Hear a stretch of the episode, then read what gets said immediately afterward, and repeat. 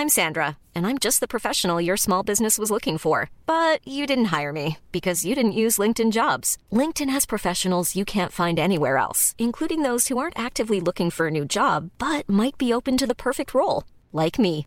In a given month, over 70% of LinkedIn users don't visit other leading job sites. So if you're not looking on LinkedIn, you'll miss out on great candidates like Sandra. Start hiring professionals like a professional. Post your free job on linkedin.com/people today. Hey, I'm Ryan Reynolds. Recently, I asked Mint Mobile's legal team if big wireless companies are allowed to raise prices due to inflation. They said yes. And then when I asked if raising prices technically violates those onerous two-year contracts, they said, "What the f*** are you talking about? You insane Hollywood ass." So to recap, we're cutting the price of Mint Unlimited from $30 a month to just $15 a month. Give it a try at mintmobile.com slash switch. $45 upfront for three months plus taxes and fees. Promo rate for new customers for limited time. Unlimited more than 40 gigabytes per month. Slows. Full terms at mintmobile.com.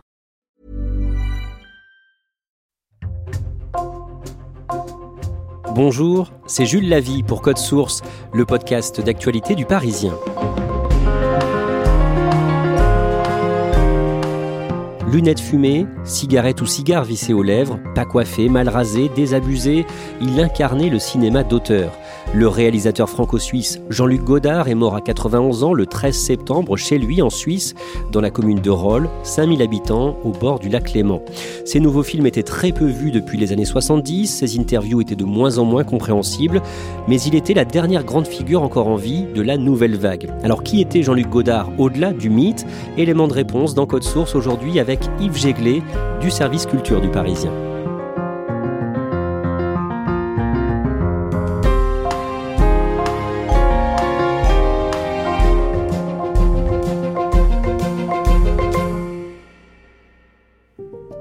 Le mardi 13 septembre, le journal Libération annonce la mort de Jean-Luc Godard, d'autres médias confirment rapidement, et c'est une pluie d'hommages, Yves Jéglet. Oui, le président Macron lui-même parle de trésor national. Godard, donc c'est l'auteur de d'About de souffle, Pierrot le fou, Le mépris. Il a inventé Belmondo, euh, il a fait tourner euh, Bardot. Donc c'est un monument du cinéma français. Et puis il a 91 ans, donc le dernier représentant de la nouvelle vague qui s'en va. Il a révolutionné le cinéma français. Le réalisateur franco-suisse Jean-Luc Godard est décédé à l'âge de 91 ans. Il est l'un des réalisateurs les plus célèbres de l'histoire du cinéma. Dans les années 60, il accéda au rang de star. Il osa filmer comme personne avant lui, bousculant la grammaire de l'image avec une vraie fausse nonchalance et un immense talent. Si vous n'aimez pas Jean-Luc, si vous n'aimez pas Godard, si vous n'aimez pas le cinéma, allez vous faire foutre. C'est à bout de souffle ce matin que l'on a donc appris la nouvelle avec l'envie euh, d'hurler, sauf qui peut la vie. Quelques heures plus tard, on apprend que le cinéaste a eu recours à un suicide assisté. Ça a beaucoup surpris, même si lui a souvent parlé de suicide, même euh, assez jeune, il était attiré par le, le, suicide. Bon là, il avait 91 ans, de ce qu'on a lu, il n'était pas euh, malade, mais épuisé. Et comme vous le savez, en Suisse, c'est autorisé, de, selon un, un, protocole particulier, de pouvoir effectivement avoir accès au, au suicide assisté. Yves Jéglet, vous allez nous résumer la vie de Jean-Luc Godard. Précisons tout de suite que nous ne serons pas exhaustifs. L'idée est d'essayer d'un peu mieux cerner cette personnalité complexe. Jean-Luc Godard est né le 3 décembre 1930 à Paris et il grandit dans une famille fortunée. Déjà, la particularité, c'est qu'il naît à Paris, mais il est, est suisse, enfin à moitié suisse en tout cas. Il s'est toujours amusé sur le fait que Jean-Luc avait un trait d'union et que lui était un peu un trait d'union entre la, France et la Suisse. Son père est médecin, mais devient directeur de clinique, donc ça va bien. Sa famille maternelle est, est très riche, c'est la famille Monod. Donc c'est un milieu de notables et en même temps de créateurs où il y a beaucoup d'argent. Il a 9 ans quand la Seconde Guerre mondiale éclate. Il était à ce moment-là chez ses grands-parents à Paris. Sa famille le renvoie en Suisse où il passe toute la guerre avec ses parents. Ses parents qui ne s'entendent pas. Il divorce en 1952 quand il a 22 ans. Il est à ce moment-là un très jeune adulte à problème et un jour il vole dans la bibliothèque de son grand-père un livre précieux. Oui, son grand-père était ami avec le poète Paul Valéry, donc il lui avait dédicacé un livre. Et Godard euh, vole ce livre qui a donc une valeur très élevée en raison de la dédicace et va vendre ce livre. Il commet d'autres petits vols. À ce moment-là, il est en rupture avec sa famille? Oui, puisque donc il vient d'une famille de droite, protestante, avec un grand-père qui est pétainiste pendant la guerre, qui est assez proche de certains milieux collaborationnistes. Et Godard, au sortir de la guerre, va être en guerre un peu contre ça. Ses études sont chaotiques. En 1949, à 19 ans, il écrit ses premiers articles sur le cinéma dans des revues confidentielles. Il devient ensuite caméraman à la télévision suisse. Mais un jour, il commet un vol sur son lieu de travail. Il est dénoncé et à la demande de son père, il est interné dans un hôpital psychiatrique de Lausanne. Yves Jéglet, sa mère, meurt brutalement dans un accident en 1954 quand il a 24 ans. Oui, il a des relations tellement difficiles avec sa famille qu'il va être interdit d'assister aux obsèques de sa mère et il a souvent dit qu'il s'est créé à cette époque une autre famille adoptive, qui est celle d'une jeune génération de critiques cinéma. Pendant dix ans, ils seront euh, journalistes, critiques, donc au cahier du cinéma, autour de, évidemment, François Truffaut, aussi Jacques Rivette, qui est très proche de lui, Claude Chabrol et Éric Romer, qui l'a beaucoup aidé à ses tout débuts. Au moment du Festival de Cannes 1959, François Truffaut est en compétition officielle avec euh, le film Les 400 coups, mais pas Jean-Luc Godard. C'est là où il y a aussi une petite compétition entre tous ces jeunes gens. Truffaut est le premier à exploser. Godard est fou, parce qu'à ce moment-là, il est à Paris. Il est attaché de presse, ils avaient tous des petits boulots dans le cinéma, et il dit, euh, il dit c'est dégueulasse. Euh, Truffaut est à Cannes, il sait, moi je peux pas faire de cinéma, j'y suis pas, je, je, suis pas à la place qu'il faut. Et il se débrouille, il prend une voiture, il arrive à Cannes, et il arrive à signer un contrat vraiment sur une nappe de table, de restaurant. Il va signer un contrat avec le producteur Georges de Bourgard, qui est un jeune producteur qui va ensuite euh, produire beaucoup beaucoup de films de la nouvelle vague pour son premier film. Ce film, ce sera À bout de souffle, dont la première version euh, du scénario est signée François Truffaut. Jean-Luc Godard le tourne en août et septembre 1959 avec Jean-Paul Belmondo et l'actrice américaine Jean Seberg. D'abord, Yves Jéglet, décrivez-nous le tournage. Comment ça se passe ce tournage? C'est complètement chaotique. D'abord Godard, alors il a fait des courts-métrages, mais c'est un autodidacte du cinéma. Alors il demande à une technicienne où est-ce qu'il faut placer la caméra. Alors euh, la technicienne lui, répond, ben là, et il la met toujours à un autre endroit, volontairement. Elle pleure. Belmondo est la, bonne âme, l'ange gardien de ce tournage, parce que Gene Seberg, qui a tourné avec Preminger à Hollywood, qui est effectivement américaine, est complètement perdu par ce nouveau cinéma français, où le scénario euh, tient sur un ticket de cinéma, les dialogues sont improvisés, en tout cas, euh, Godard les donne aux acteurs euh, une heure avant le tournage. Et d'ailleurs, Belmondo, qui est très détendu, dit à Gene Seberg euh, T'inquiète pas, de toute façon, ce film il sortira jamais, c'est un peu n'importe quoi, mais on s'amuse bien. Et c'est un caméraman, ancien reporter de guerre, qui tient la caméra à l'épaule.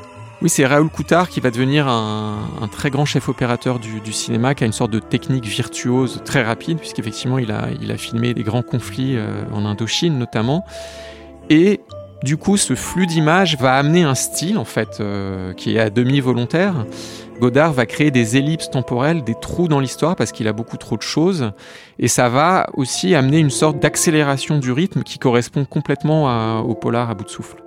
Au bout du compte, à quoi ressemble le film une fois monté? C'est un film en noir et blanc qui ressemble à rien d'un polar classique. C'est une sorte de road movie, donc euh, Belmondo joue un, une sorte de voyou euh, qui tue un policier après avoir volé une, voiture, qui revient à Paris où il drague une, jeune américaine euh, qui est jouée par Jean Seberg. Je te le rends, il n'y a pas d'horoscope. Qu'est-ce que c'est l'horoscope? L'horoscope, c'est l'avenir. J'ai envie de savoir l'avenir, pas toi? Mais ce qui est fou, c'est la forme. Belmondo, quand il revient en voiture, à un moment, il, se retourne et il parle en fait au spectateur, à la caméra. Il y a cette réplique sublime. Si vous n'aimez pas la mer, si vous n'aimez pas la montagne, si vous n'aimez pas la ville, allez vous faire foutre. Il y a des tas de phrases comme ça qui sont très puissantes. On n'était pas du tout habitué à ça dans le cinéma. Il y a aussi une musique jazz qui donne un rythme au film. C'est pas du tout un film policier comme on les connaissait. À bout de souffle arrive en salle le 16 mars 1960. Oui, alors c'est une grosse surprise que ça va être un, très grand succès, plus de 2 millions de spectateurs, ce qui était quand même inattendu euh, pour un film euh, qui raconte une histoire, mais enfin euh, de manière très très novatrice. À bout de souffle va être vraiment le film manifeste, celui qui reste aujourd'hui d'ailleurs le plus emblématique de la nouvelle vague, aussi parce qu'il lance Belmondo, quand même une vraie star, qui après va jouer dans évidemment des tas d'autres films. Ce qui est très neuf et ce qu'il faut comprendre, c'est que jusque-là, le cinéma, c'était Marcel Carnet, c'était des bons films, mais vraiment avec des techniciens euh, traditionnels, enfin on respectait le scénario. Là, ces jeunes gens, ils tournent dans Paris euh, sans avoir même forcément toujours repéré avant. C'est un cinéma qui se fait beaucoup dans l'improvisation, avec une virtuosité technique et d'inspiration. C'est 1960 en plus, c'est le début d'une époque, donc ce film vraiment incarne une nouvelle génération. Trois ans plus tard, en 1963, Jean-Luc Godard sort Le Mépris avec Brigitte Bardot et Michel Piccoli. Oui, alors c'est son film entre guillemets le plus hollywoodien en cinémascope, tourné en partie à Cinecittà et puis à, Capri. Brigitte Bardot et euh, Michel Piccoli incarnent un couple qui va se défaire. C'est pour ça que ce film s'appelle Le Mépris. Le mépris, c'est le mépris d'une femme pour l'homme qu'elle aime et puis en cinq minutes va se détacher de lui. Je t'ai vu tout à l'heure quand il t'a embrassé. Je sais. Pourquoi est-ce que tu ne m'aimes plus C'est la vie. Pourquoi est-ce que tu me méprises Ça, je te le dirai jamais. Même si je devais mourir. C'est un film sur euh, l'amour, plutôt le désamour, qui est vraiment le grand thème de Godard, et aussi une interrogation sur le cinéma, puisque c'est un film sur un tournage avec Fritz Lang, qui était le cinéaste préféré de Godard, qui joue son propre rôle, c'est assez émouvant. Il y a Jack Palance, un grand acteur américain plutôt de western et de film noir, qui ici joue un producteur. Alors Godard n'aimait pas les producteurs, il se battait toujours contre eux. Donc il a pris un acteur qui jouait les méchants pour jouer le producteur. Et c'est tourné vraiment avec une musique de Georges Delru qui vous prend aux tripes. Alors certes, ça reste du Godard, c'est pas non plus une histoire euh, si euh, simple que ça, mais c'est son film le plus accessible. En 1965, avec euh, une nouvelle fois à l'affiche Jean-Paul Belmondo, c'est Pierrot le Fou. C'est le dernier film de ce triptyque qui va euh, installer Godard dans l'histoire du cinéma. C'est encore un polar, mais un polar euh, très politique cette fois et encore plus éloigné qu'à bout de souffle d'une trame euh, policière. Belmondo, d'ailleurs on le voit sur l'affiche, il va finir en, se dynamitant lui-même. Alors c'est un film très pop art, si on compare à la peinture, Godard est très inspiré par la, peinture, donc de très très belles couleurs. Il y a Anna Karina, qui est sa muse, sa compagne, qui va jouer dans sept de ses films. Il y a des moments encore mythiques. Elle chantonne, je sais pas quoi faire. Qu'est-ce que je peux faire? Je sais pas quoi faire. Qu'est-ce que je peux faire? Je sais pas quoi faire. Non, j'écris. C'est un film euh, encore policier, mais qui est peut-être le dernier Godard euh, accessible, mais qui est déjà de moins en moins. Et on est seulement en 65. Pendant les événements de mai 68, avec d'autres cinéastes, Jean-Luc Godard réclame et obtient l'interruption du Festival de Cannes. Festival absurde, dit-il en résumé, parce qu'aucun film ne parle des étudiants ou des ouvriers. À cette période, Yves Jéglé, Godard se politise de plus en plus à gauche et à partir de là, il s'investit dans un collectif et refuse de signer seul ses films. Oui, c'est vraiment une, fracture dans sa carrière, une révolution, puisqu'il va se séparer complètement de la nouvelle vague. Les autres auteurs vont continuer à faire des films qui sont quand même dans le système. Et donc, il est dans une équipe avec un ami à lui qui s'appelle Jean-Pierre Gorin. Et donc, ils font des films qui sont plus du tout, euh, alors encore moins commerciaux. On ne sait plus trop à quoi ça ressemble. Il n'y a plus d'histoire, il n'y a plus d'acteurs euh, connus. Parfois, il y en a, mais pas toujours. Et c'est une toute autre période de son parcours. En 1971, le 9 juin, Jean-Luc Godard est victime d'un grave accident de moto dans le centre de Paris. Oui, un accident euh, terrible. Il va rester six mois à l'hôpital, un mois de convalescence. Et lui, qui avait beaucoup protesté contre la guerre du Vietnam, il, dira euh, Moi, ça a été ma guerre du Vietnam. Il a vraiment failli y rester. Il a eu des séquelles très importantes, durables. Ça a été vraiment un changement très profond dans sa vie. Pendant sa convalescence, il rencontre sa nouvelle compagne, Anne-Marie Miéville, une photographe qui a 15 ans de moins que lui et qui est très investie dans la cause palestinienne. Toujours dans la première moitié des années 70, il se fâche avec François Truffaut. Ils étaient très fusionnels, hein, ils se sont beaucoup aidés l'un l'autre.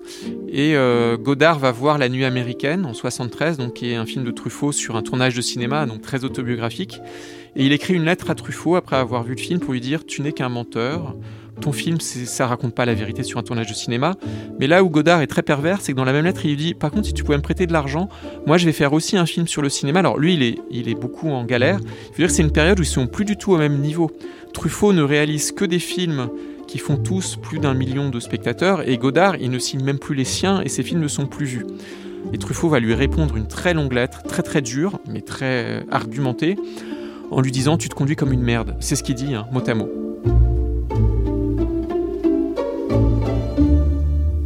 À cette période, Jean-Luc Godard tourne un film sur la Palestine et ses combattants. Il rencontre à cette occasion le leader palestinien Yasser Arafat. Le film ne sortira jamais, mais Godard va utiliser ces images, ces rushs, dans un autre film, Ici et ailleurs, sorti en 1974. Et dans ce film, il y a une séquence qui interroge. Oui, il va euh, mêler des images de Hitler et de Golda Meir, qui est à l'époque euh, la première ministre de l'État d'Israël et qui en Israël euh, représente énormément parce qu'elle est une femme, parce qu'elle a vécu beaucoup de drames du peuple juif avant même l'existence d'Israël. Et en fait, à cette période, enfin pas seulement à cette période, hein, toute sa vie après, Godard est vraiment un militant pro-palestinien très virulent, très anti-israélien puisqu'il a écrit, donc on peut le dire, euh, que Israël euh, faisait aux, Palestiniens ce que les Allemands avaient fait aux Juifs. C'est pour ça qu'il fait ce collage, mais ça a beaucoup choqué. À partir de 1979, il revient à des films plus ambitieux qu'il signe sous son nom. D'abord, Sauf qui peut, La vie avec Jacques Dutronc, Nathalie Baye et Isabelle Huppert. Et quelques années plus tard, il tourne Détective en salle en 1985, avec notamment Johnny Hallyday. Mais pour l'acteur et chanteur, c'est un souvenir un peu douloureux. Johnny raconte qu'un matin, devant tout le monde, Godard l'appelle mon petit, puis il lui dit euh, Mon petit, t'étais vraiment, vraiment à chier dans cette scène. Et Johnny est d'autant plus surpris que la veille au soir, euh, Godard lui avait dit l'inverse. Quand il intervient dans les médias, Jean-Luc Godard dit ce qu'il pense sans avoir peur de malmener, de bousculer les journalistes. Toujours en 1985, le 22 janvier, il est l'invité du journal de 13h de TF1, présenté par Yves Mourouzi et Marie-Laure Augry, et ça vire au happening les gens ne vont plus tellement voir ses films, et c'est un bon client, comme on dit. Et avec Mourouzi, il fait un truc quand même assez incroyable. Donc Mourouzi, c'est quand même le grand présentateur euh, à l'époque. Il lui fait une sorte de leçon de cinéma, mais il s'approche de Mourouzi. C'est pas ça comment vous terminez un journal? Vous dites quoi? ben, Je vais dire. Euh, non, non, mais non, mais la phrase que vous allez dire maintenant. Au revoir et, euh, et je l'espère à demain. Bon. Alors, est-ce qu'on peut se rapprocher d'Yves? La caméra il, serait cadré comment d'habitude pour dire ça non, Normalement Normalement sur, euh, sur, la, sur la une, je pense, en, gros plan. Bon, c'est ça que vous appelez un gros plan Ah ben je ne sais pas, non, moi non, non, je suis pas C'est comme ça que vous seriez cadré Mais je pense, oui. Ben, moi je pense qu'il faudrait le cadrer comme ça, vraiment. Comme ça, je peux voir l'image. Voilà, il faudrait cadrer comme ça. enlever une lumière, par exemple, ici. Et simplement, moi, je sais pas, bah, dites-leur au revoir, Yves. Au revoir, et, à demain à 13h avec marie non, là, là, vous rigolez. Vous pensez pas que vous allez les revoir demain. On voit que Mourouzi est quand même un peu gêné, tout ça est en direct, puisque c'est le, JT. Donc c'est un moment à la fois, euh, un vrai moment de télé, avec un petit malaise quand même. Deux années plus tard, toujours à la télé, le journaliste Thierry Ardisson provoque une rencontre entre Jean-Luc Godard et son ancienne épouse et muse, Anna Karina. Interview diffusée le jour de Noël 1987 dans l'émission Bain de minuit sur la 5. C'est là où on voit que Godard a quand même un, côté très antipathique. Anna Karina est très émue de le retrouver parce qu'il se voit plus. Content de vous revoir. Mais personnellement, oui, mais un peu surprise aussi parce que je m'y attendais pas. Alors, je ne savais pas. Et Hardisson fait du Hardisson, c'est-à-dire il pose des questions très intimes, très cash. Et Godard euh, montre très clairement que ça lui fait rien du tout de revoir Anna Karina. Ah, moi je suis assez dur là ouais. je pense. Elle doit me trouver trop dur. Quand la page est tournée, elle est tournée. Mais le bouquin est là. elle finit quand même par être en larmes. Et c'est à cause de ça que vous êtes quitté finalement c'est parce que vous n'aviez pas assez à lui donner, peut-être, non? Et puis, je crois que j'avais aussi, moi, je copiais, donc je voulais faire, je me disais, moi, après tout, il y avait Orson Welles et Rita Hayworth, Sternberg, Marlène Dietrich, Renoir et Catherine Essling. Alors, je me disais, ben, moi aussi, donc c'est un modèle. Et puis, on voit que après, bon, ce modèle permet de faire certains films, et puis que les films, après, ont du mal à repasser dans dans la vie et que ça n'a jamais bien, bien marché. Est-ce qu'on peut être aussi heureux après? Jour un autre jour. Et Hardisson, qui est quand même un des journalistes les plus cyniques qui soit, il le dirait lui-même, est estomaqué par la froideur euh, vraiment glaçante de Godard vis-à-vis de, de celle qui joue quand même dans sept de ses films.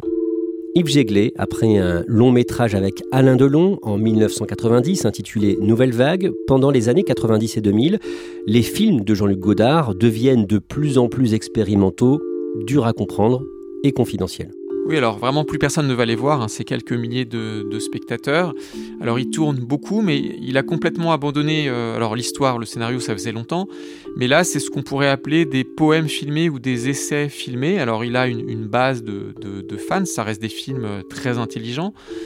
mais qui effectivement sont, beaucoup plus euh, complexes. A une sorte de réflexion très mélancolique sur l'état du cinéma, du monde, avec beaucoup de collages. Il faut être en forme en tout cas. Au printemps 2014, quand il a 83 ans, Jean-Luc Godard revient dans l'actualité culturelle avec un film en compétition au Festival de Cannes, film intitulé Adieu au langage. C'est la première fois depuis assez longtemps qu'on se réintéresse à, Godard. Moi-même, je suis allé voir le film en salle, ce que je ne faisais euh, plus trop.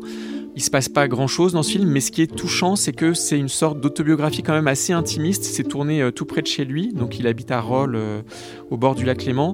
Et il y a beaucoup de promenades avec son chien au bord du lac, qui est filmé de très belle manière. Il n'y a pas d'histoire, mais c'est une sorte de poème sur la nature autour de cette région.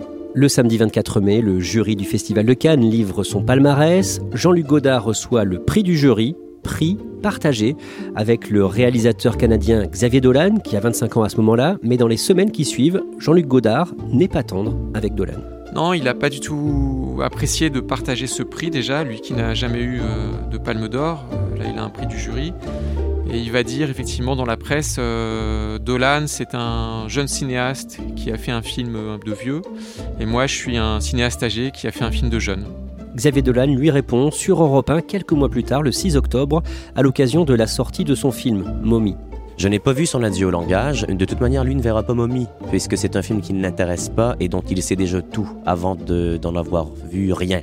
C'est ce que vous pressentez de lui Non, c'est ce qu'il a, c'est ce qu'il a dit. Ah, c'est ce qu'il a dit, très bien. C'est ce qu'il a dit publiquement, avec toute la sagacité qu'il incarne. Euh, euh, dans sa Suisse euh, isolée. mais non, historiquement, je comprends l'importance du, du, personnage, mais c'est pas un cinéma qui me, touche ou qui m'intéresse. Donc, en 2017, la réalisatrice Agnès Varda, qui est de la même génération que Godard, tourne un documentaire avec euh, l'artiste contemporain JR et ils se rendent tous les deux en Suisse, à Rolles, devant la maison de Jean-Luc Godard, en espérant le rencontrer. Euh, Varda est allée dans beaucoup de pays pour ce film avec euh, JR. C'est un film important pour elle, un peu autobiographique. Et donc, elle a donné rendez-vous à Jean-Luc Godard à Rolles, donc à côté de Genève, et il lui a dit oui. Et donc la fin du film doit se passer à, à Rolles, tout près de Genève, au bord du Léman, où vit Godard et où, elle a rendez-vous avec lui et il lui a donné son accord. Donc ils viennent filmer avec JR. Jean-Luc Jean-Luc. Et là, Godard se contente d'avoir laissé un, mot écrit au feutre sur la, vitre de sa maison. C'est quoi qui a écrit là? Ça, c'est un message codé de la part de Jean-Luc. À la ville de Douarnenez, c'est là où on allait manger, c'était un petit restaurant boulevard du Montparnasse, où on allait manger avec Jacques et Jean-Luc. Et quand, quand Jacques est mort, c'est juste ça qui m'a envoyé comme mot. Donc elle le lit et elle est un peu écœurée parce qu'en fait il fait référence à un restaurant où ils allaient ensemble avec Jacques Demy, son ancien mari. On comprend que pour Godard, c'est plutôt Jacques Demy qui était plus important. C'est même pas un mot qui s'adresse vraiment à elle en tant que cinéaste, alors qu'elle a été honorée par un Oscar d'honneur en plus euh, il n'y a pas très très longtemps. Elle est vraiment très déçue. On la voit euh, pleurer. Ça veut dire qu'il sait que c'est moi. Ça veut dire qu'il pense à Jacques. Mais c'est pas c'est pas très drôle. C'est pas très drôle. Bon. Ben, s'il veut pas ouvrir, c'est une peau de chien. On s'en va. Et on voit quand même le côté euh, pas toujours sympathique de Godard. 19 mai 2018, 71e édition du Festival de Cannes, Jean-Luc Godard reçoit une palme d'or spéciale pour son dernier film intitulé Le livre d'images et pour l'ensemble de son œuvre. Yves Jéglé, qu'est-ce qu'il a dit un peu plus tard au sujet de cette palme d'or? C'était gentil, mais c'était pas nécessaire. On peut dire qu'il est sans doute agacé parce que Godard a eu des prix d'honneur, il a eu un César d'honneur, un Oscar d'honneur, mais il n'a jamais eu la palme, a, il a eu des prix à Berlin, mais il n'a jamais eu les prix les plus importants au cinéma. Et du coup, il, est, euh, il a 88 ans. Je pense qu'il s'en fiche d'avoir ce prix. Yves Jéglé, on a vu au début de cet épisode de Code Source les nombreux hommages à Jean-Luc Godard, on a vu aussi qu'il s'est isolé au fur et à mesure et que ce qu'il disait était sans doute de moins en moins compréhensible. Est-ce qu'on peut dire malgré tout que Jean-Luc Godard était un génie? C'est un cinéaste qui a été souvent euh, agaçant, ennuyeux, euh, même pendant des décennies, mais il a des fulgurances euh, incroyables. C'est grâce à des cinéastes comme Godard qu'on sait que le cinéma, c'est pas simplement un divertissement, c'est pas simplement une industrie, mais c'est un art à l'égal de la peinture, de la grande musique. Et quand on voit à bout de souffle, quand on voit le mépris, Ce sont des films de quelqu'un qui a des éclairs de génie, oui. Ce qui est difficile dans le cinéma, c'est qu'il y a une énorme somme d'argent investie dans un temps assez court et qu'on a pas le droit de se tromper en principe. Comme euh, si on a fait un mauvais plan, on peut le recommencer une fois, mais on peut pas le recommencer 50 fois et encore. Si c'est un plan très compliqué avec euh, 200 figurants, avec euh, Greta Garbo ou Marilyn Monroe, ben ça on peut pas le recommencer. S'il est raté, il est raté. Or, ce que je voudrais, ce que je voulais me permettre, c'est le, c'est le ratage au contraire, pour garder le, ce que j'estimais le meilleur et de me permettre, si je tourne un film en, en un mois, de rater, euh, de rater des choses pendant 29 jours s'il faut, et pendant le 30e, tourner tout ce qu'il y a de bon. Et ça correspondait à moi un désir de, de montrer que tout était permis.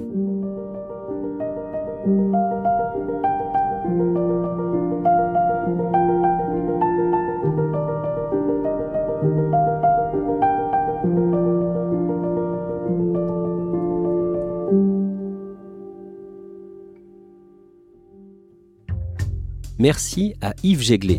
Cet épisode de Code Source a été produit par Thibault Lambert et Emma Jacob. Réalisation Julien Moncouquiole. Code Source est le podcast d'actualité du Parisien. Un nouvel épisode chaque soir de la semaine. Pour n'en rater aucun, n'oubliez pas de vous abonner. Si vous aimez Code Source, n'hésitez pas à le dire en laissant un commentaire ou des petites étoiles sur votre application audio préférée. Vous pouvez nous interpeller sur Twitter, at Code Source, ou nous écrire source at leparisien.fr.